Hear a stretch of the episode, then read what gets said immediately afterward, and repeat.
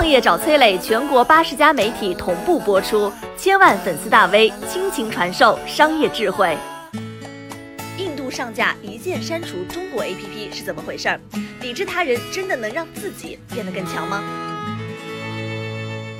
前几天啊，一款 APP 在天竺国火起来了，上架两个礼拜，下载量突破了五百万。这款 APP 干什么的？它能检测出手机里边安装的咱们家的应用，然后呢，一键删除。删除之后呢，这个软件还会俏皮的给出一个提示：您的手机里边已经没有他们的 APP 了。旁边还有一个一键分享的功能，提醒你要把这个软件分享给更多的人。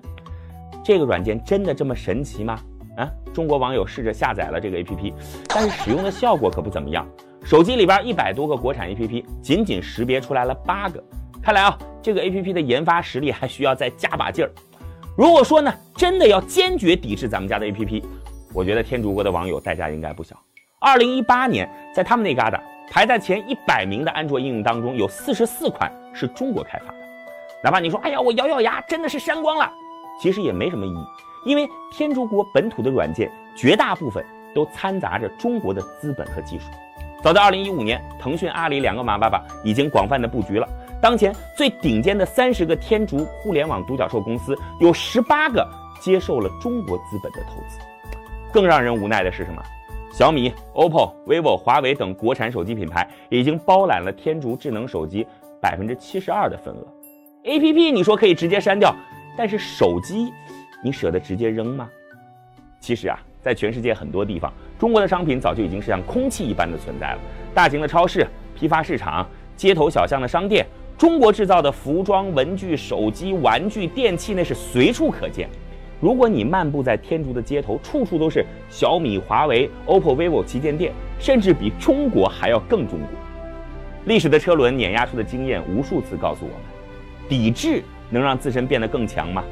当然不行。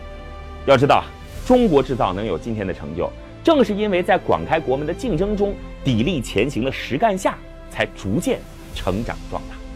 对于友邦来说啊，此时该提醒的是，因为包容，所以强大；对于咱们来说，时刻该铭记的是，因为强大，所以包容。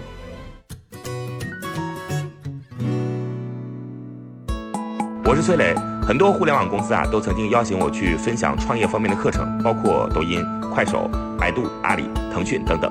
我把主讲的内容呢，整理成了一套音频课程。这套课程啊，包含了创业怎么找合伙人，怎么找到投资人，怎么制定正确方向，怎么组建自己的团队等等。相信我，不管你是创业小白，还是有过创业经历的伙伴，这些内容对你来说都有帮助。下拉手机屏幕，在节目简介里边有我的个人微信号，添加微信，这套课程今天免费送给你，快去领取吧。